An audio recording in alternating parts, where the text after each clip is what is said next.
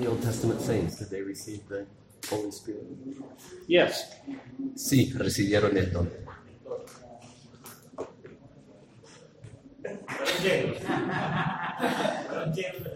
Were they full of the Spirit?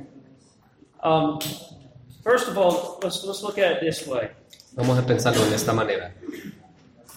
No one, no one in any time in redemptive biblical history has become a believer without being regenerated. Nadie en toda la historia redentora ha sido regenerado sin el don del Espíritu Santo. In Old Testament believers who looked to the Christ who was promised to come, they were regenerated. Así que los santos del Antiguo Testamento que esperaba el Mesías que vendrá fueron regenerados y tenían el Espíritu. Um, now, it's true that they didn't have the light that we have. Es verdad que no tenían la misma luz que tenemos, no entendían las verdades de las cuales entendemos hoy, But the Holy Spirit was active in the Old Testament. pero el Espíritu era activo And en el Antiguo Testamento Old Testament believers experienced the work of the Spirit in their lives. y experimentaron los santos eh, la obra del Espíritu en sus vidas. Now, there are distinctions between the Old and the New with regard to the ministry of the Spirit. Ahora hay distinciones entre el Antiguo y el Nuevo con respecto a la obra del Espíritu. For example, the, the New Covenant community is a different kind of community than the Old Covenant. Por ejemplo, la comunidad del Nuevo Pacto es una comunidad diferente que lo del Antiguo. In the Old Covenant community, those who possessed the Spirit were a small remnant. En el pacto antiguo de la comunidad, ellos que tenían el Espíritu eran un remanente pequeño. And membership in the Old Covenant community did not require the possession of the Spirit. Y la membresía en la comunidad del pacto antiguo no requería el don del Espíritu. You became a member of the Old Covenant community by being physically born an Israelite, Era miembro de esa comunidad por ser nacido como israelita, being circumcised, circuncilla, eh, or becoming circumcised and, and joining the o people por of la God. circuncisión y juntarse a la comunidad. Now that, that circumcision pointed to the reality that God's intention for them was to seek and to, and to know the circumcision of the heart. Esa circuncisión fue representativa de aquella circuncisión espiritual del corazón. They weren't to be satisfied with just the physical circumcision. Así que no debían estar satisfechos con la circuncisión física. But the reality is that the Old Covenant community was largely made up of unregenerate people. Pero la realidad es que la comunidad del antiguo pacto mayormente tenía personas inconversas. There were some who were true believers. Habían algunos que eran creyentes There verdaderos, was always a remnant, un remanente, ¿no? and that remnant had faith in the coming Christ. Y ese remanente tenía fe en Cristo venidero, fueron regenerados And I believe that the Spirit dwelt within them. y creo que el Espíritu moraba en ellos también. I believe that the old New Covenant blessings were retroactively applied to them, as we were talking about last night. Como hablamos anoche, yo creo que las bendiciones del nuevo pacto eran aplicadas retroactivamente a ellos también. But under the New Covenant, there's a different kind of community. Pero bajo el nuevo pacto hay una comunidad diferente. There's one sense in which we can say the church is as old as, as Israel, En un sentido podemos decir que la iglesia es tan vieja de, como Israel, because there is an organic connection there. porque hay una conexión orgánica. church is also something new Pero la iglesia es algo nueva también, was birthed into existence on the day of Pentecost, que eh, nació en el día de Pentecostés, when the Holy Spirit was poured out upon the church as a body, cuando el Espíritu fue derramado sobre la iglesia como un cuerpo. and the church was made an entity, a body Y la iglesia. Y la iglesia fue hecha una entidad, un cuerpo en la cual habita o mora el Espíritu Santo. And under the new covenant, those who are legitimate members of that body Y en el nuevo pacto, ellos que son miembros legítimos de ese cuerpo, possess the new covenant marks, poseen las marcas del nuevo pacto, which are not just physical circumcision, que no son solamente circuncisión física, but their sins and iniquities are remembered no more against them. pero no son recordados sus pecados ni iniquidades, tienen la ley escrita en su corazón, tiene conocimiento salvador del Señor. So we can say in the new covenant, there's a there's the people of God are a larger body. Así que podemos decir que en el nuevo pacto It's el pueblo de Dios es more más grande, es más espiritual, It is there's a greater universality. hay más The Spirit is not universalidad. just given to one here and one there. El espíritu no se da in the a uno context of aquí the y otro allí.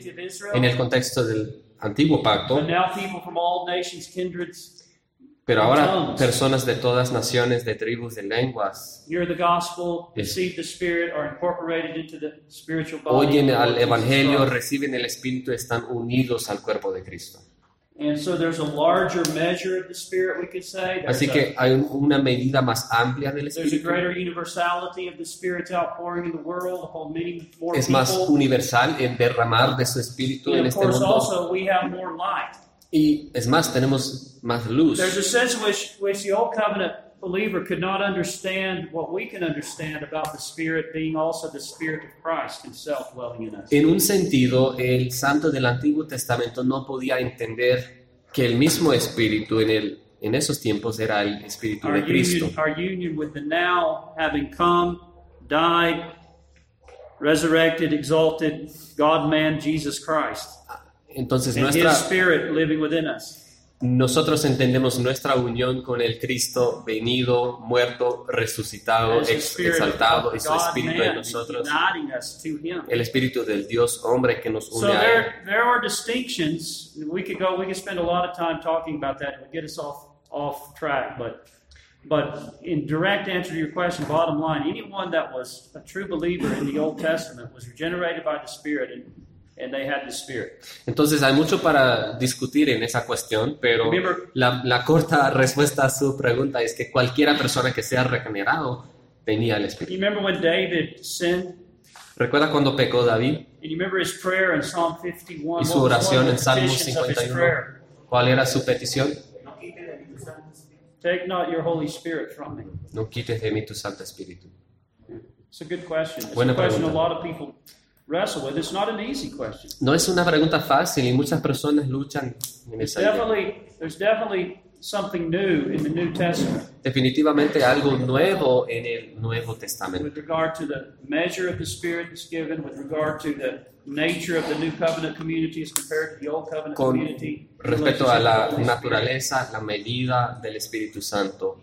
You just study the history of the church. Let's let's start at Pentecost. Debe estudiar la iglesia o la historia de la iglesia comenzando en Pentecostés. see a situation in the Old Testament where the Spirit falls upon the people of God and 5,000 people are regenerate and converted to Christ in one day? Eh, ¿Cuándo tenemos evidencia de, de una ocasión similar a lo de que pasó en Pentecostés, cuando fue derramado el Espíritu y eh, cinco mil personas fueron convertidos en un solo día? So Christ is, and, and you see the, these periodic outpourings of the Spirit in this gospel age, what we call spiritual awakenings Y, and y revivals. podemos ver avivamiento y derramamiento de su Espíritu en estas edades recientes. ¿no? So it's true to say that the Spirit is more active in the world than would have been the case. Entonces, es verdad decir que el, el Espíritu es más activo en el mundo comparado a lo que hizo en el antiguo pacto. I mean, when you think about it, you think about this vast earth Cuando pensamos en este mundo entero and all of the nations of the earth and all the peoples of the earth, y todas las naciones y gente del mundo, y tenemos este pedacito de tierra que se llama Israel,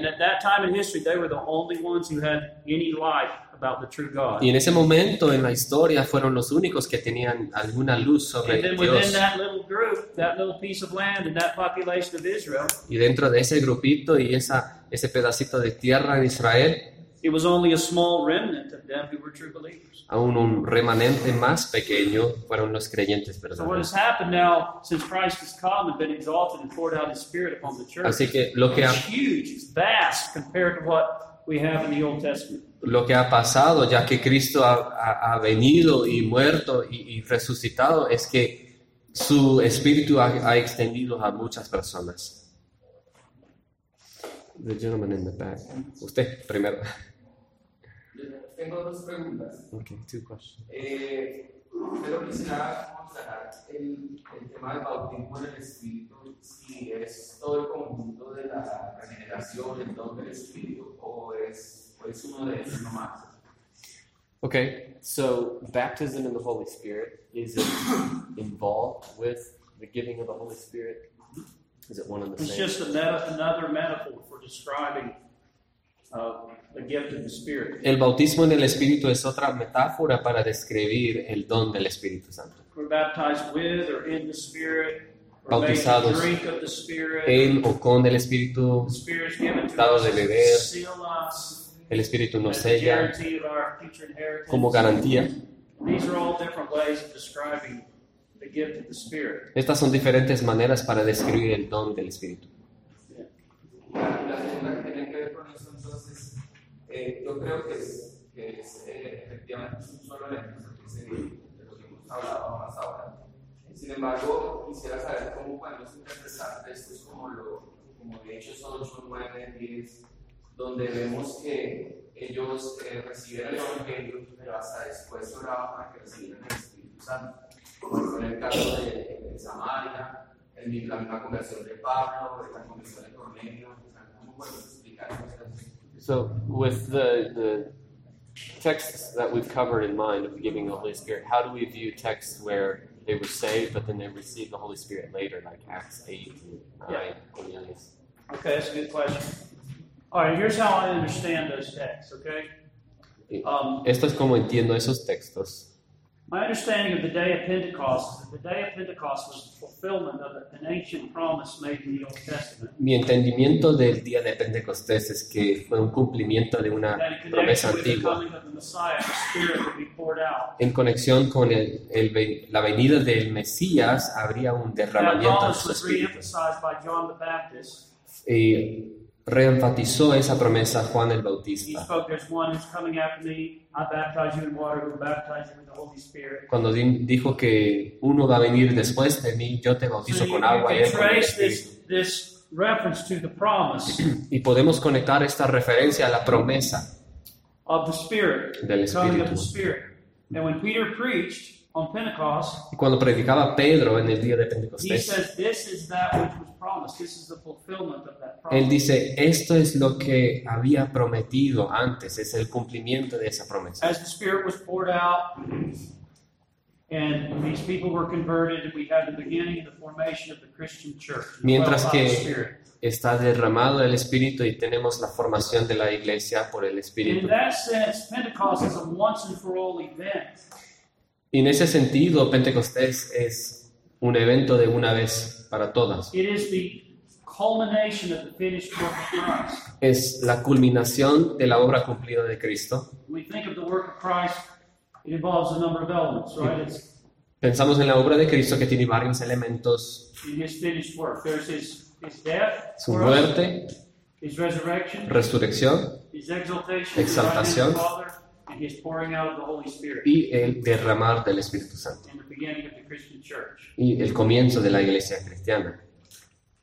And yet, in, in Acts, you still have a Jewish church at that point. Pero a la vez, en Hechos, tenemos una iglesia eh, de los judíos en ese momento. ¿no? And one of the promises and, and aspects of the new covenant is that the, the people of God would no longer just be one Y una promesa del nuevo pacto es que el pueblo de Dios no será únicamente los judíos, pero muchas naciones y lenguas y tribus. Now, when persecution came and some were scattered, they went to Samaria and preached the gospel. Cuando vino la persecución y algunos fueron a Samaria para predicar el Evangelio, The Samaritans were half breeds. They were half Jews, half Gentiles, many of them. los samaritanos eran una raza mezclada. So, what you're looking at there, you're looking at the danger of a separate body divided from the church of Jerusalem. Así que lo que tenemos allí es un cuerpo, el peligro de un cuerpo separado de la iglesia en Jerusalén. And the apostles went down to check out what was happening there. Y los apóstoles fueron ahí para averiguar. Y cuando les pusieron sus manos, eh, sucedió el Pentecostés de, Sema- de Samaria. All part of the same body, Y same church. mi entendimiento de ese pasaje es que Dios estaba diciendo que todos son parte de un mismo, de un mismo cuerpo, una misma iglesia. think of a city that has a waterworks system. Podemos pensar en los viaductos de una ciudad and that waterworks system is turned on now. y abre la llave del viaducto The water flows into the y city, fluye el agua a la ciudad, fills the city. llena la ciudad. Now there's this new part of the city out here that's plugged into the water system, Pero hay otra parte de la ciudad que ahora está conectada al viaducto, demonstrating that the Samaritans, yes, are all part of the same body with Jesus. demostrando que también los samaritanos son parte del mismo cuerpo que los judíos. Y tenemos un círculo aún más grande en el libro de Hechos, a un, Cornelius. un gentil actual, Cornelio, And you remember Peter was still struggling with whether it was, even though they should have known, they were still struggling with this question of whether Gentiles really have a part or not. y, y Pedro aún tenía problemas con esta cuestión de que si los gentiles tenían parte.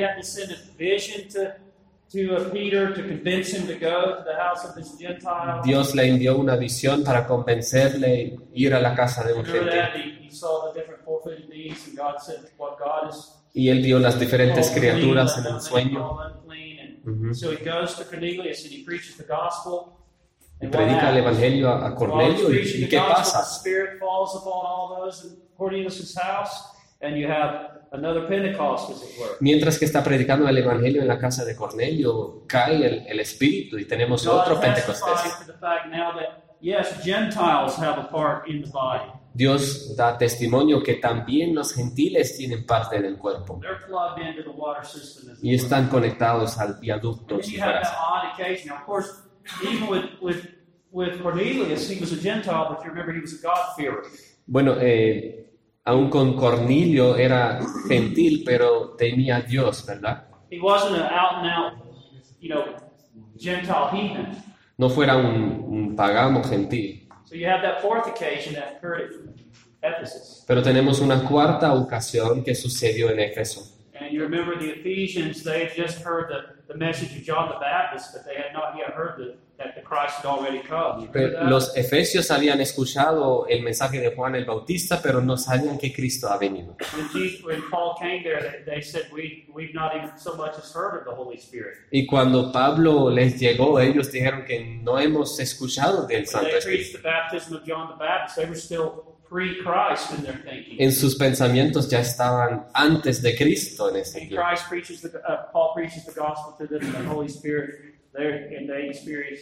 Uh. Y Pablo le predica el Evangelio y experimentan otro Pentecostés. And I believe that it was that really what you have in the book of Acts, we might call it all as one complex Pentecost that occurred. Creo que lo que tenemos en el libro de los Hechos es un Pentecostés complejo, comprensivo, en estos círculos, by which the promise was fulfilled, por los cuales es cumplida la promesa y se forma la iglesia del Nuevo Testamento. De judíos, samaritanos, gentiles, todos son parte del mismo cuerpo.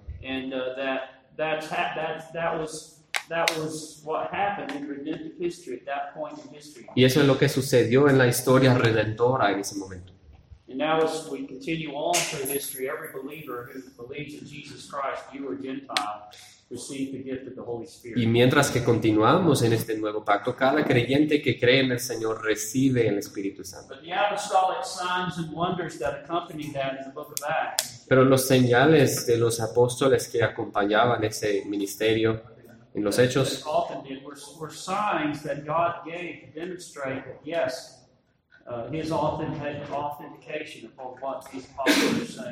fueron señales para autenticar el mensaje de los apóstoles. You know, they didn't have the New Testament. Porque saben que no tenían el Nuevo Testamento. Where do we go to authenticate? When I, when I stand up and preach to you, um, I'm not preaching divine revelation. Eh, ¿A dónde vamos para autenticar nuestro mensaje? Cuando me levanto antes de ustedes, no estoy predicando eh, revelación divina. Estoy abriendo la revelación divina que tenemos en la Escritura. Eso no fue verdad en el primer siglo. no tenían el Nuevo Testamento. They were preaching the New Testament. They the apostles were giving divine revelation. Los apóstoles estaban dando la nueva revelación, predicando el Nuevo Testamento. And what Paul calls the gifts of an apostle, the signs of an apostle, Y lo que Pablo llama los dones del apóstol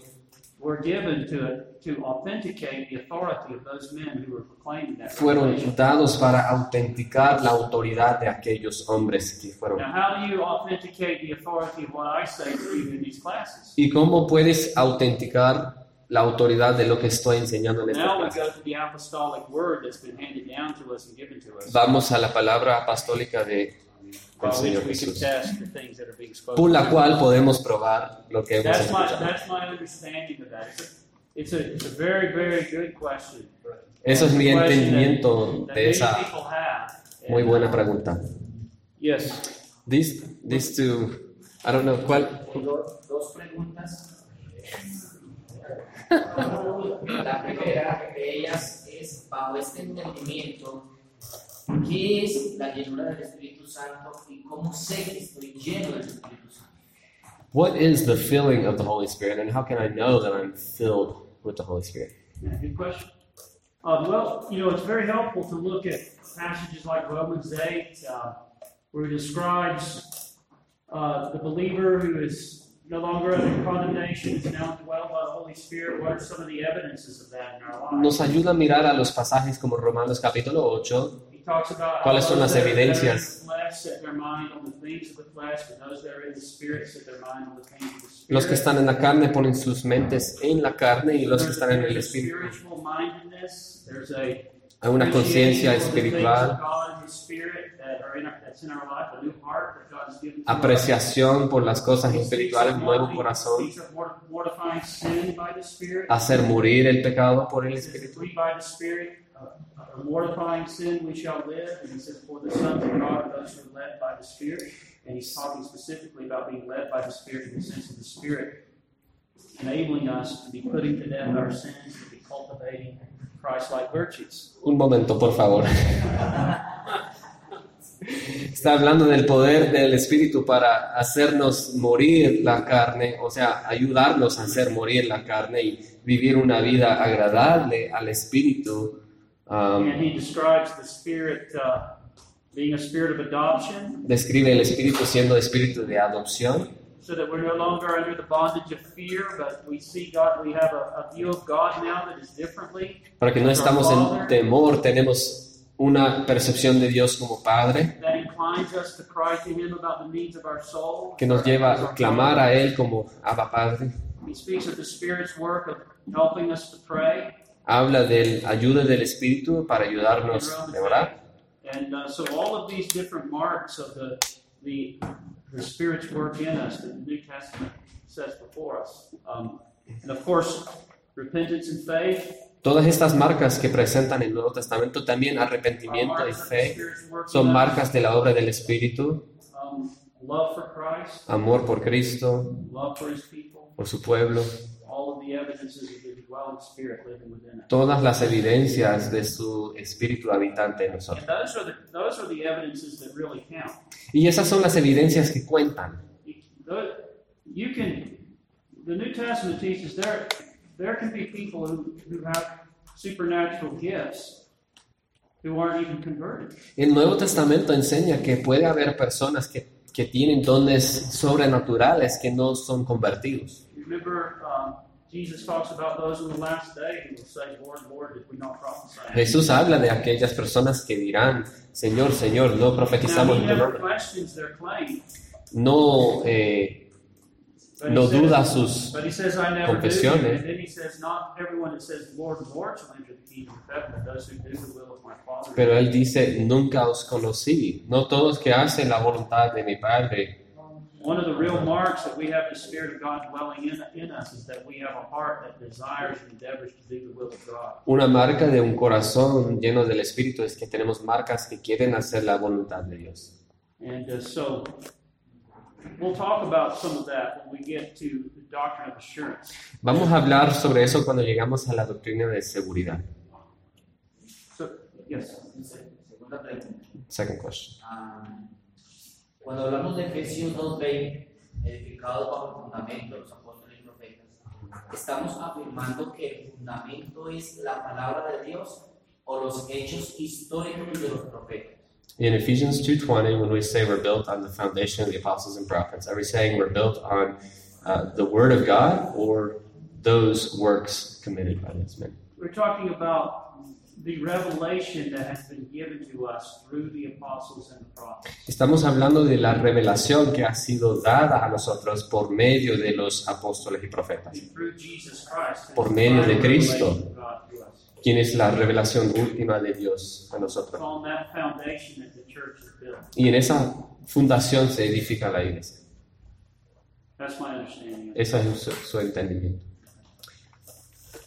Bueno, no sé si todo el mundo me responda. Not sure if you can reply to this. Eh, Jesús le predica a la mujer samaritana. Alguien le predicó a Cornelio. Alguien le predicó a los efesios. Y en su momento llega Pe- eh, Pablo, llega Pedro y se predica nuevamente y hay un avivamiento. Llevémoslo al contexto del día de hoy. Uno siembra, otro llega, otro da el fruto, pero el fruto lo da el Señor. Entonces, ¿cómo lo llevaríamos al día de hoy para que llegue ese avivamiento? So, in the story of Scripture, Jesus preaches to the Samaritan woman. Peter preaches in the house of Cornelius. Paul preaches to uh, the people in Eph- Ephesus. And you see a, an idea of planting seed and waiting for the harvest. How can we do the same thing today? A planting seed and awaiting for the harvest. Okay, that's a good question. Yeah. And I think that uh, if I'm understanding your question, um, it's important for us to understand as ministers of the gospel. Si entiendo bien la pregunta, es importante para nosotros que acordemos como ministerio o ministros de la palabra. That it's our calling to preach the gospel, que es nuestro llamado predicar el Evangelio. to set Christ before people, y poner a Cristo delante de la gente, call them to repentance, llamarles al arrepentimiento y la fe y, y presentarles las promesas para todos que vienen a Cristo. Y en un sentido eso es todo lo que podemos hacer That and pray. y eso más oración. But we can't seal the deal. Pero no podemos decir eh, We can't cumplir la obra, no podemos regenerarles, We can't convert them. no podemos convertirles. And that is helpful to know that because sometimes maybe you're you're you're sharing the gospel, preaching the gospel to someone, and let's think of like say from one to six levels. That person's at six. Y es ayudarle a recordar eso porque si pensamos que están pre- predicando a alguien y están en un nivel entre 1 a 6, God might use your effort to bring them to a five or a four to, to begin to work in them, to begin to begin to Dios. Dios puede utilizar tu predicación para traer a esa persona a, una, a un 5 o 4. Or you may be preaching to someone or sharing with someone the gospel, and, and right there, God converts them right on the spot. O tal vez está predicando a alguien y de, eh, en ese momento, allí mismo, Dios les convierte. But that's in God's sovereign hands. Pero está en las manos soberanas de All we can Dios. do is like the sower, the Solo, solo podemos hacer lo que hace el sembrador, tirar la semilla, predicar el Evangelio, rociar con agua. Y ten paciencia, ¿no? Seguir trabajando. Keep praying. y orando. And in due time, we'll have a harvest, Y en tiempo habrá la cosecha, por algún Some degrado. 30, some 60, some 100 fold. Algunos 30, algunos 60, And algunos these things are in 100. the sovereign hand of God. Y todo esto está en la mano soberana de Dios. And I believe there, it's important to understand that there is the ordinary work of the ministry, and there are extraordinary times when the Spirit is poured out afresh on the church in an unusual way. Creo que tenemos en mente la obra ordinaria del Espíritu, pero también extraordinaria cuando Dios derrama su Espíritu en avivamiento.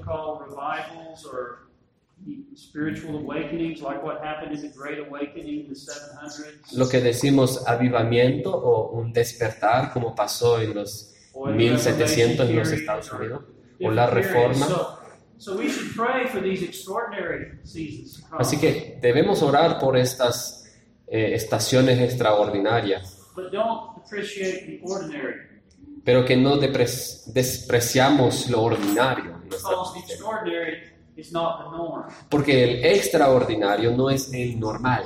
Otherwise, you'll get very discouraged in the ministry. O vamos a desanimar en el ministerio. Si esperamos avivamiento todo el tiempo y ver a miles de personas convertidas todo el tiempo. A través de la historia de la iglesia no ha sido el normal, el normativo. Han habido estaciones así de vez en cuando.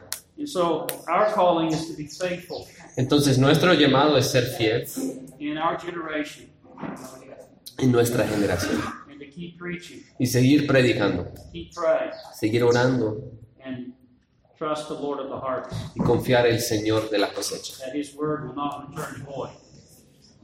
que su palabra no será en vano. He will accomplish what He has sent it for. Cumplirá eh, su propósito en esa palabra. Amén. Eh, a la luz de lo que hemos visto eh, con relación a la justificación, santificación, ¿cómo debería un pastor tratar con un miembro de la iglesia que reiterativamente tiene recaídas en pecados como droga, adicción, pornografía, borracheras, de manera reiterativa y lo confiesa? So, in connection with justification and sanctification, you counsel a church member who continues to struggle with addiction to, you know, drugs, alcohol, pornography, or any besetting sin? Yeah. Yeah. Well, that's a large question. Es una pregunta bien grande. Yeah, I think, in my in my opinion, is if I'm dealing with somebody like that, a lot has to do with what their disposition and their attitude is about this problem that they're having. Si estoy aconsejando a una persona que tiene ese problema, una cosa que yo considero es que cuál es su disposición en cuanto a este pecado que está luchando. And, and let me explain. I believe that some some people, when they're converted, they're immediately delivered from all the all the bad habits and things that they that they've carried with them for many years. Immediately, Creo que por algunas personas en el momento de su conversión son libradas inmediatamente de sus pecados reiterativos, como usted dice. All of those actually are rooted in idolatry. Y, y esos pecados están arraigados en idolatría. But but I also believe that there are some that they're kind of like Lazarus when he came forth from the tomb. Pero otros son como Lázaro cuando él salió de la tumba.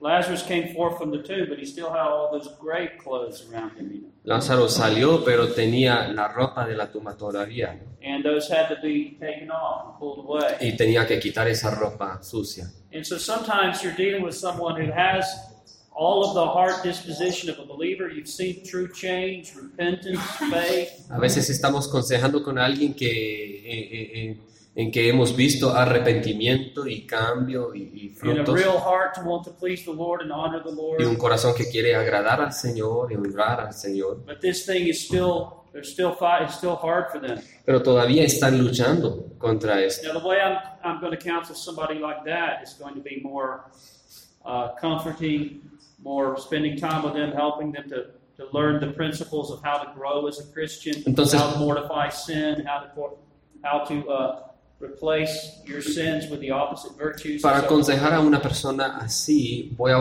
voy a ofrecer más conforta, voy a ayudarle o animarle para hacer de morir ese pecado y buscar a Cristo en vez de, del pecado. But if I'm permanente. dealing with someone who's addicted to whatever, pornography, alcohol, Pero si estoy aconsejando a un adicto drugs, or whatever, and I have seen no real evidence of a true, genuine conversion in their life, y no he visto ninguna evidencia de una conversión verdadera, I'm probably not going to spend a lot of time with trying to help them overcome their addiction.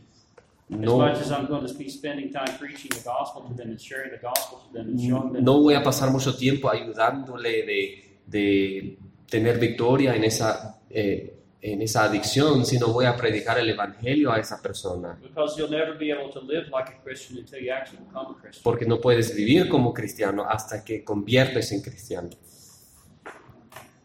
Does that make sense? Does that help? ¿Está claro? Um. Yes.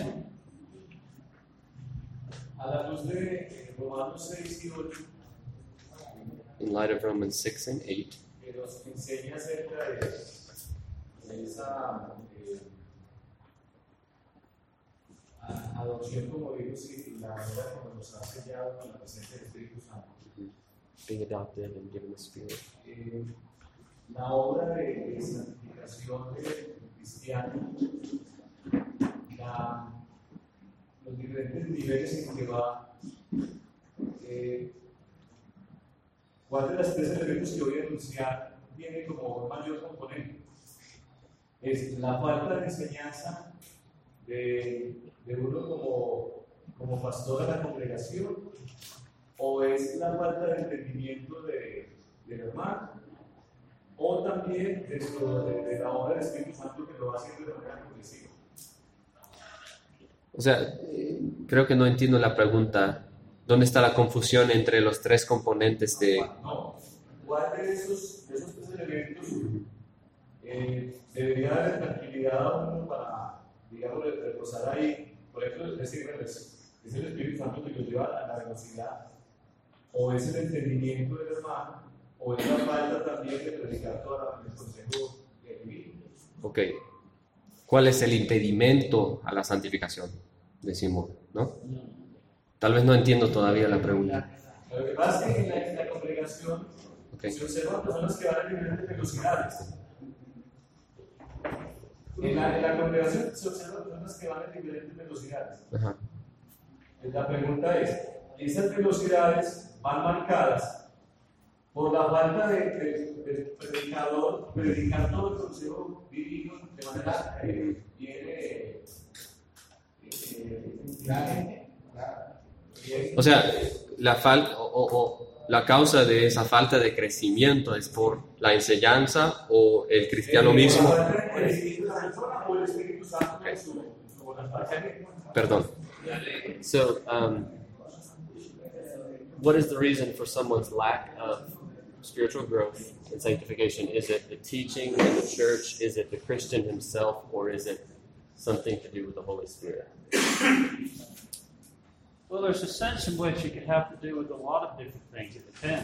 Pero en un sentido tiene que ver con varios elementos, depende en la situación.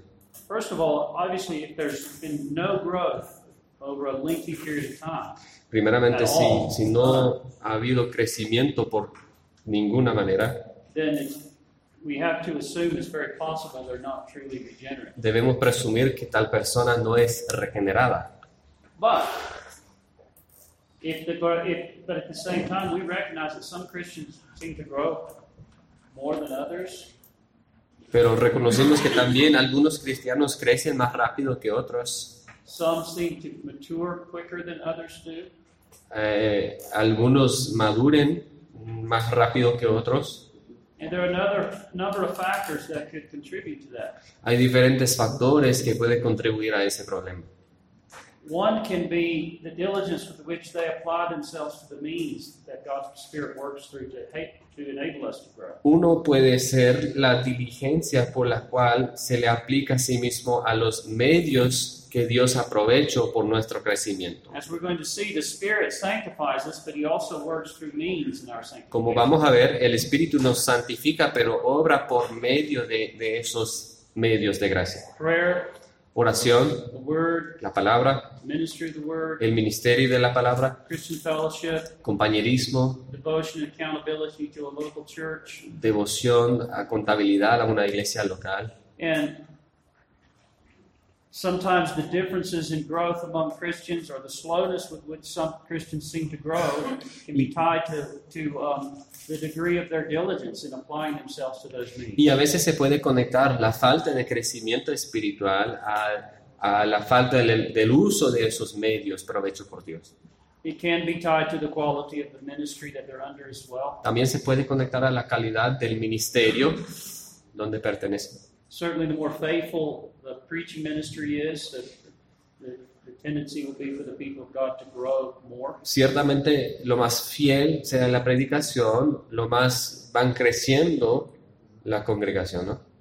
And there can be occasions where a Christian is grieving the Holy Spirit Y en ocasiones puede, puede haber momentos en que el cristiano le da, ay, ¿cómo se dice esa palabra?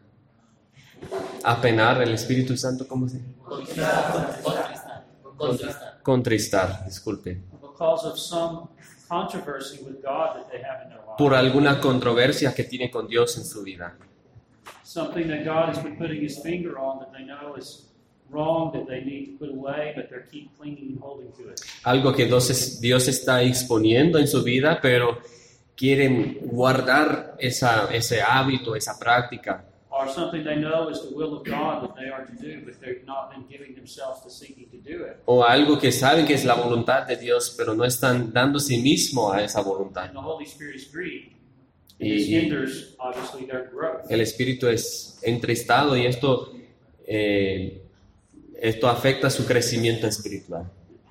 So it could be any of those factors, but one of the things that's very important to understand, and we're going to, when we get further along here in sanctification, that though it's the Spirit who sanctifies us, sanctification is not like justification because we are involved as well. There's cooperation that we have. Entonces, puede ser cualquier de esos tres componentes, pero lo que vamos a ver después en más estudios es que la santificación no es como la justificación, en el sentido de que hay una cooperación entre nosotros y Dios. And we're going to see that in the second part of Romans 6. Y vamos a ver eso en la segunda parte de Romanos 6. Paul says, This is what has happened to you.